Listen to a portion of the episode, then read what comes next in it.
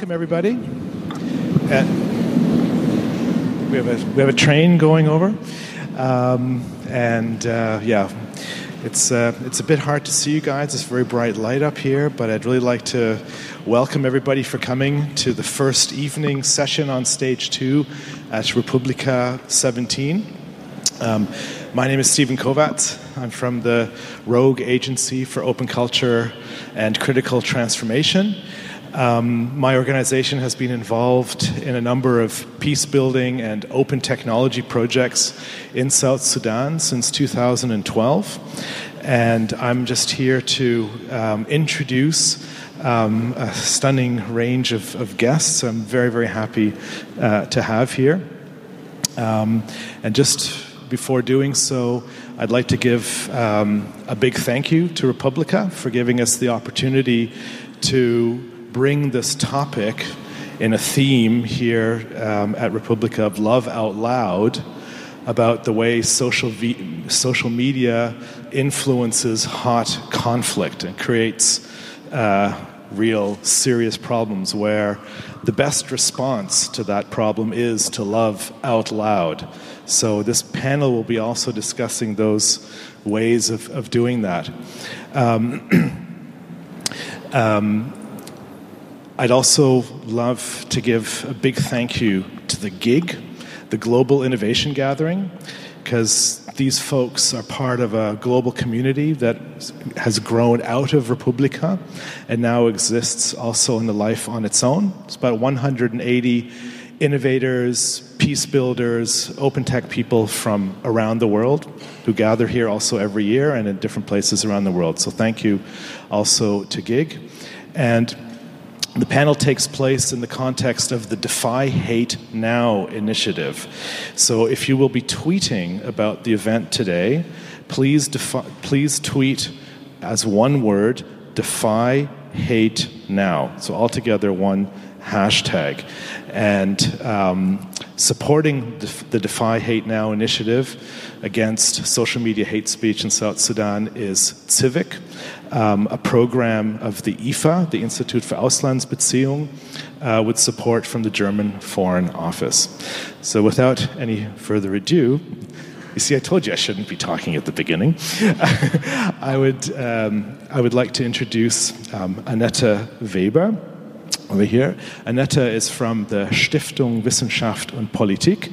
Um, Annette is a, is a leading expert um, in the, the politics of the region of South Sudan and the Horn of, of Africa for many years. And she's also somebody who has had quite an interesting life also within the media, arts, and culture scene of Berlin for many, many years. So, um, thank you, Annette, for coming to moderate the session tonight. Uh, she brings together both of those worlds of media culture and politics, which is uh, so necessary here. Um, to my immediate left is Theo Dolan. Theo is the director of the Peace Tech Lab Africa. Um, the Peace Tech Lab has been doing amazing work using open source software around the world for peace building uh, amongst many other things. Um, we are partners and collaborators uh, in battling hate speech and online incitement to violence in South Sudan. And Theo will be showing some amazing work uh, that they have been doing in the country. Next to Theo is Jaiksana Jambu Jackson Soro from South Sudan. Um, Jaiksana is uh, an incredible artist, activist, youth uh, innovator who we've been working with um, in Juba, the capital of South Sudan, for a couple of years. Um, Jaiksana set up his own innovation lab in the town of Yei in South Sudan, which unfortunately had to shut um, last summer, last fall. And Jaiksana is now living in the Rhino Camp refugee settlement in northern Uganda. And he'll be showing us some of the incredible work that they're doing in this. Uh, yeah, I don't know really how to call it, unstable, fluid situation of a, of a refugee camp on the border. And at the extreme far end there is Achol Jok Mach. Um, Achol is also um, a wonderful media activist. She's a podcaster. She's a reporter, uh, cultural activist. Um, she is the project manager for the Defy Hate Now uh, initiative, has been working in and with South Sudan for many years, originally from South Sudan, but then having spent part of her life in Cuba and in Canada. So, this is my introduction to you guys. The theme, you will take over, Annette. So, thank you very much, luck. Stephen, um, and thank you for the panel. And I'm extremely excited to to have this um, remaining 50 minutes with all of you. Um, I don't want to talk for too long because really there's you know important people here that, that can lead us through the conflict in South Sudan, but also the connection to social media and hate speech. I just thinking about um, tonight, I thought about 20 year, 20, 21 years ago was the first time when I went to South Sudan. Back then, it was part of Sudan; it wasn't a country by itself. Um, and there was no social media because basically it didn't exist back then. Um, but of course, there were rumors, and of course, there were ideologies, and it was clear that there's the right side and the wrong side, and that um, the one side is fighting against the other side and has to win. But there was also a lot of frustration uh, amongst the population. Thinking that maybe it's the next generation of our children who still have to fight this struggle and um, and continue you know, fighting against the North in, in order to be free. Um, 2011, South Sudan became an independent country, became that free country. Two years later, two and a half years later, um, I would say a power struggle in the leadership started to unravel the, this very young, the youngest country again. And um, after trying to rescue the situation, after trying to bring this power leadership together, uh, it unraveled again in 2016.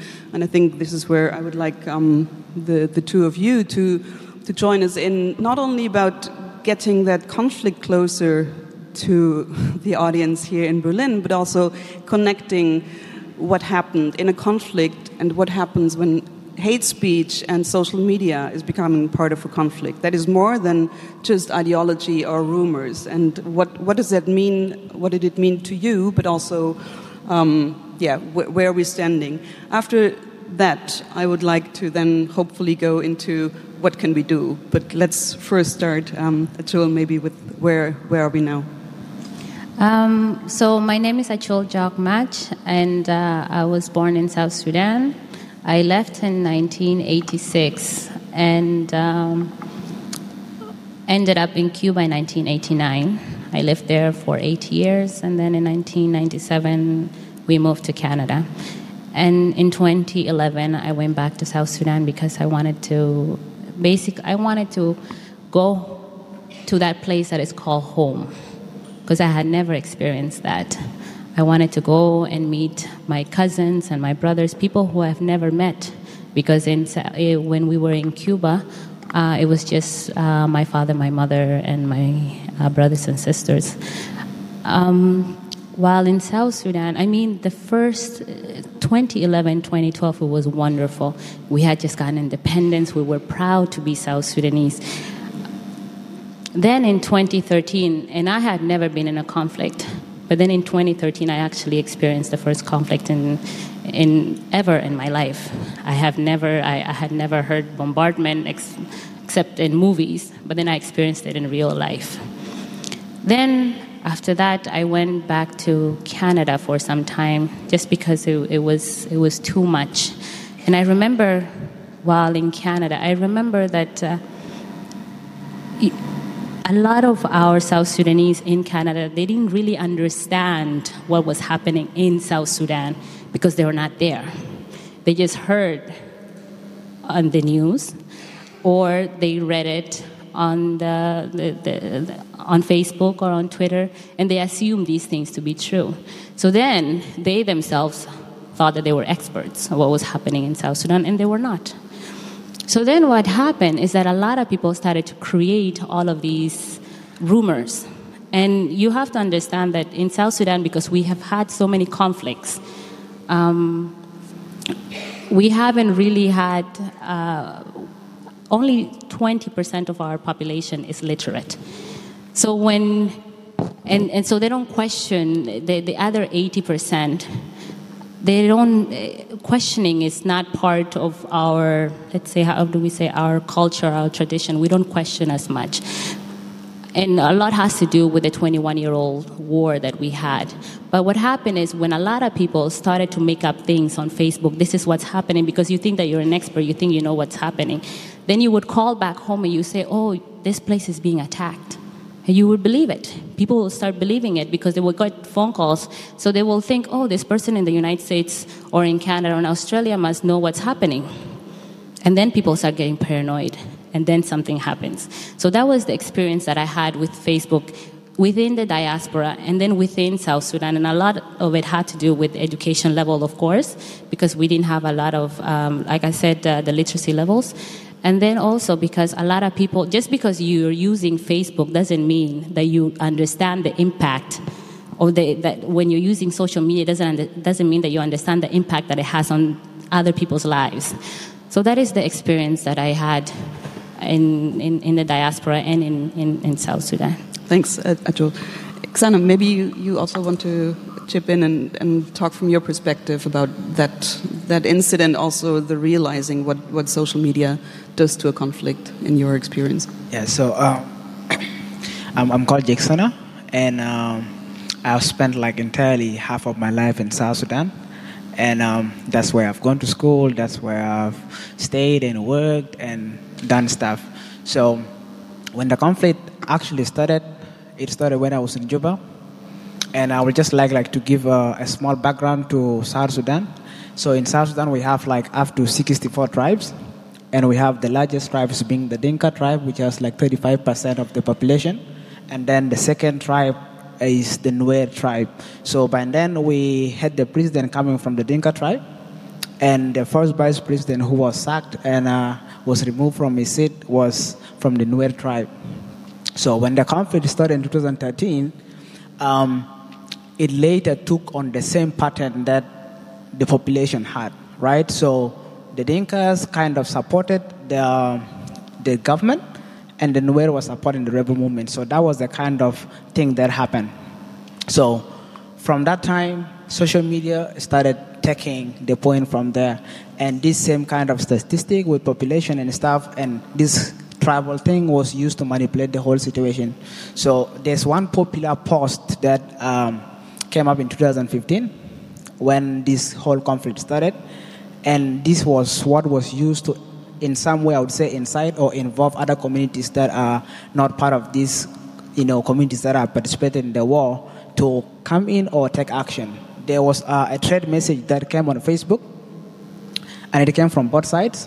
One was saying, the Dinka said if they get done with the Nuer, they will come to the Equatorians, right?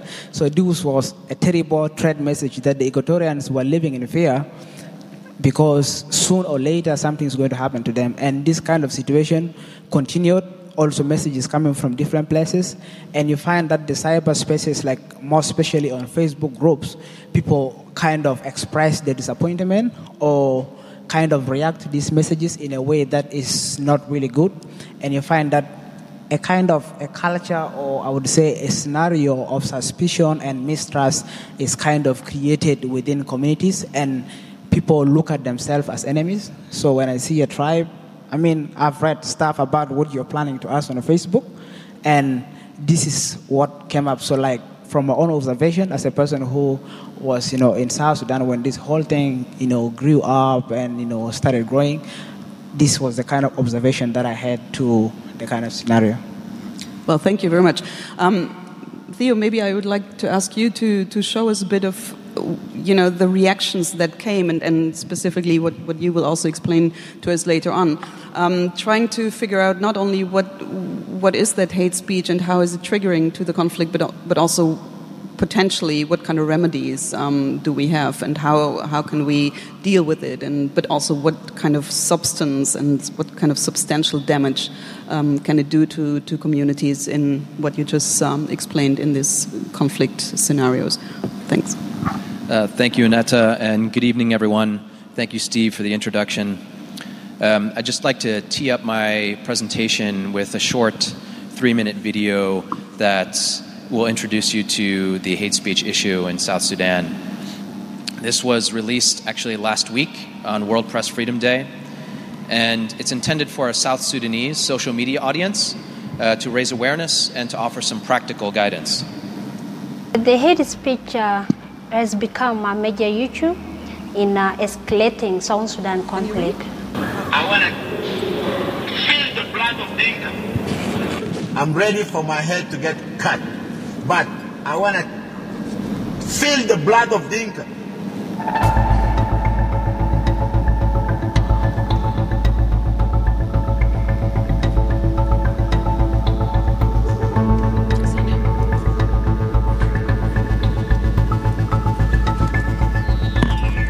In 2011, South Sudan achieved independence from Sudan, becoming the newest country in the world. At first, South Sudanese were very hopeful for the future, but long standing political conflicts erupted into violence in December 2013 and again in July 2016. The emergence of hate speech online using platforms like Facebook, Twitter, and WhatsApp has helped to inflame tensions in South Sudan. Hate speech is defined as speech that can either incite others to discriminate or act against individuals or groups based on their ethnic, racial, religious, gender, or national identity. A message was sent from USA by a guy, a South Sudanese who was in USA, warning the Equatorian that were in Juba that there was an intended massacre of uh, Equatorian that were in Juba. They sent a message to Equatorians saying Paul Malong is planning to, exec- to execute Equatorians uh, within 24 hours. Today, Paul Malong, Awan, planning to kill Equatorian in Juba tonight. And this, this information was not true. But what did he do to the larger population of Equatorian in Juba? When they got the information, they believed it. They didn't know this was a false information. They spread the information.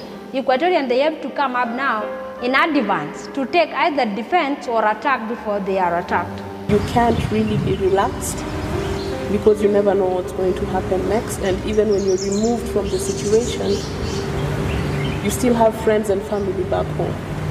So it's a constant state of worrying. Mastering emotions is very important. I get upset, but my strategy does not involve going online and saying, oh, these people, this, that, and the other, or getting on WhatsApp and saying something about it, because there's also someone from my community saying the same thing about another community. Is there a right time for us to pre- uh, preach peace? There's no right time. South Sudan is bleeding, and we need to bring peace to South Sudan. You too can take action against hate speech by taking these steps. Understand the language being used to promote hate on social media. Check the origin and credibility of sources of information and verify the accuracy of information before discussing it or sharing it. And report instances of hate speech on social media like Facebook and Twitter. Each platform has a tool for reporting hate speech that is easy to use.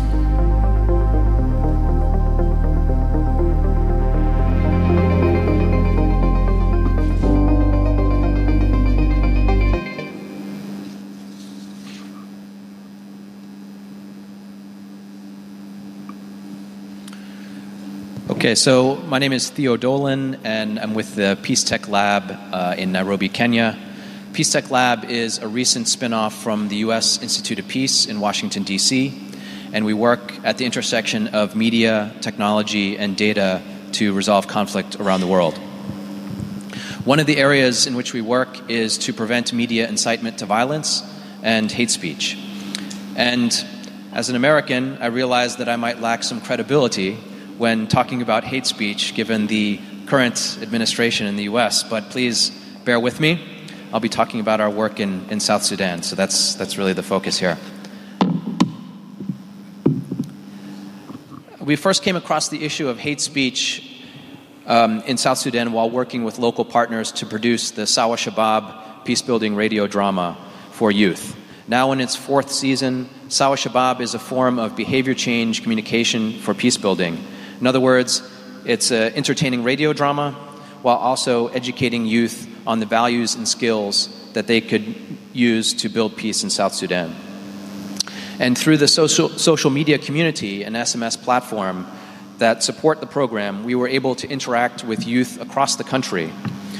And we began to understand the virulence of hate speech, particularly on social media, and its influence on events on the ground. So I, I won't belabor the point in terms of uh, events on the ground. Here are some horrific statistics, but um, the situation is incredibly dire. Um, the economy is on the verge of collapse. Uh, the peace process is in shambles. Uh, famine has now struck. And uh, recently, the United Nations warned that South Sudan is on the brink of genocide. But to be honest, I think, I think we're already at that point.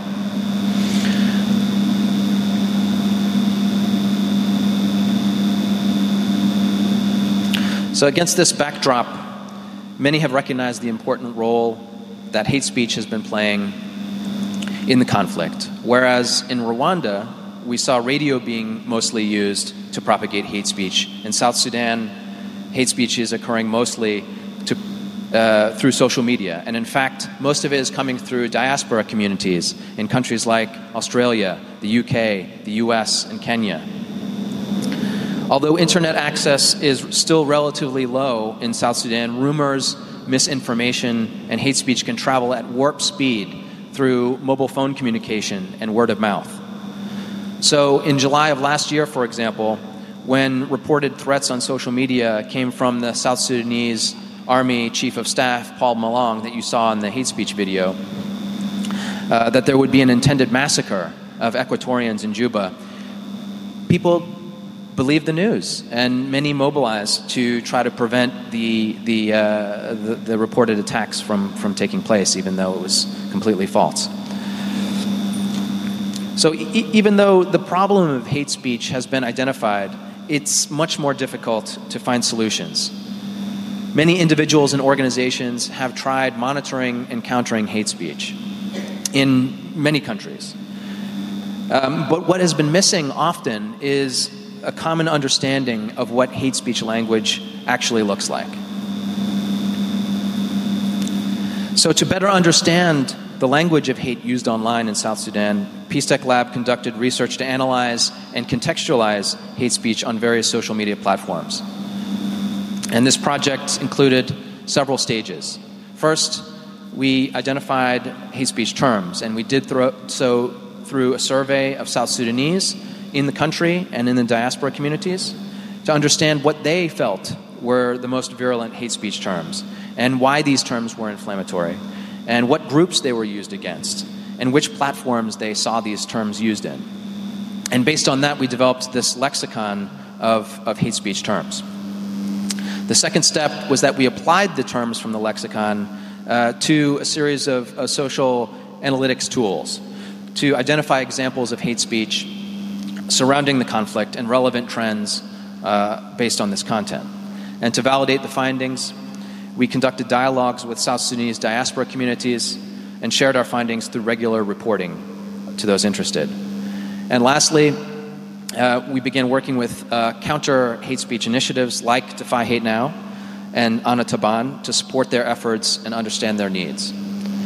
And to share all of this, we've created a data portal so anyone interested in combating hate speech anywhere can access our findings and apply it to their specific context.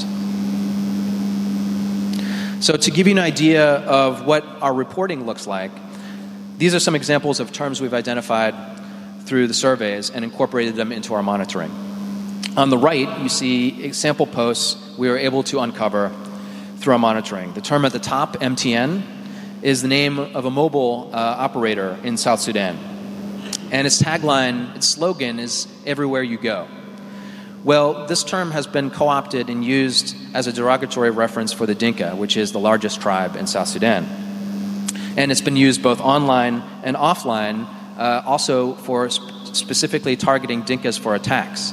Uh, in the latter part of last year, um, on the roadways in, in some of the Equatorian states in South Sudan, uh, cars were stopped. Drivers were asked, Do you have any MTN in your vehicle?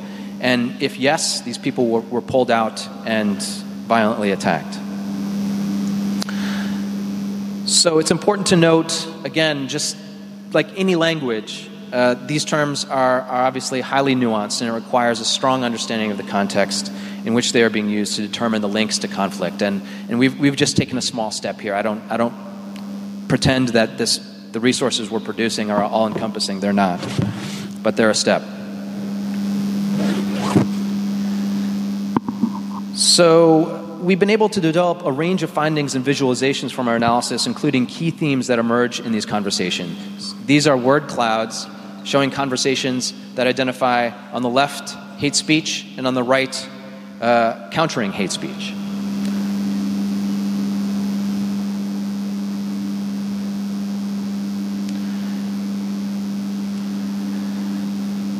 The volume of hate speech and use of particular words, which we analyze alongside reports of violence against groups across the country, are, are shown here.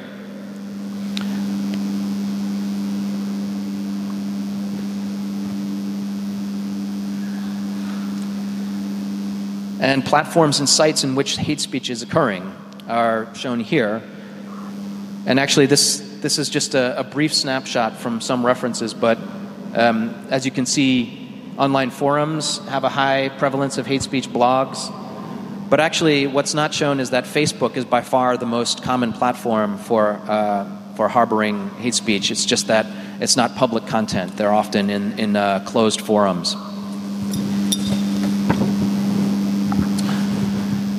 So this is this is a kind of social network analysis. This shows how hate speech is disseminated from the different nodes that connect people. And you can see, in some instances, the strength of the connection by the width of the line. So you can literally see who's disseminating hate speech and whom they're influencing. I think this is particularly fascinating. And geography. So in this case, um, in this case, we can see uh, where the, the, in the diaspora the hate speech is coming from, and on the positive side, where people are engaging with countering campaigns. So, using these outputs, we've developed bi weekly monitoring reports to share relevant information on recent events and findings on hate speech with partners working in South Sudan. We've also created a data portal to share live visualizations from this monitoring work, as well as resources for other groups who want to be engaged in countering efforts. And just to wrap up, um, in terms of next, next steps, uh, we're going to be working a lot more this year with Defy Hate Now and other groups in, in these areas. Uh, we'll, we'll continue to refine and expand the lexicon and update it with new terms, as language is always changing. We'll develop an, an, online training module to help South Sudanese social media users check sources, verify information, and report instances of, of hate speech online on various platforms. We'll be conducting in person trainings in partnership with local countering efforts. We'll be enhancing our reporting with new data and visualizations. We'll be engaging in dialogue with diaspora groups uh, to validate our findings and explore information flows. And last but not least, we'll be expanding the work to develop predictive analytic capabilities with the aim of warning peace building and humanitarian response groups of likely outbreaks of violence and opportunities to prevent them. This, to me, is, is kind of the holy grail of our work in, in peace building and technology. If we can actually prevent violence based on some of our research, then, then we've actually gotten somewhere. Thank you. Thank you, Theo.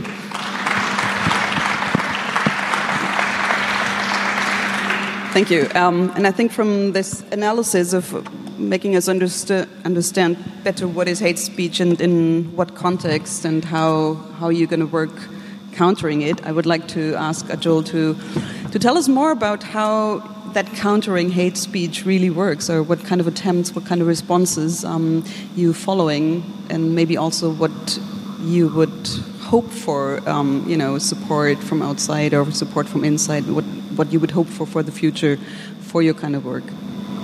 So with Defy Hate now in uh, in South Sudan, we look at ways on how we can uh, mitigate uh, uh the, the, effect of uh, online hate speech uh, in South Sudan. We do a lot of community engage- engagement activities that uh, have a lot of positive outcomes. Um, we try to also, uh, we, we also do trainings. We do a lot of trainings with journalists, with uh, lawmakers to teach them about hate speech, or to teach even journalists to teach them how to protect themselves from hate speech because they, it, it is a very uh, difficult position to be in to be able to um, to be able to tell uh, the audience, but in a balanced way, um, the, the, news. We give a lot of trainings also in school. We, we work with radio producers, and we do we, we engage with community uh, by uh, through through dialogue. At the moment, in while working in Juba, we're also working in Arua, in uh, Uganda. We're working in the refugee camp, uh, working with all of the, the refugees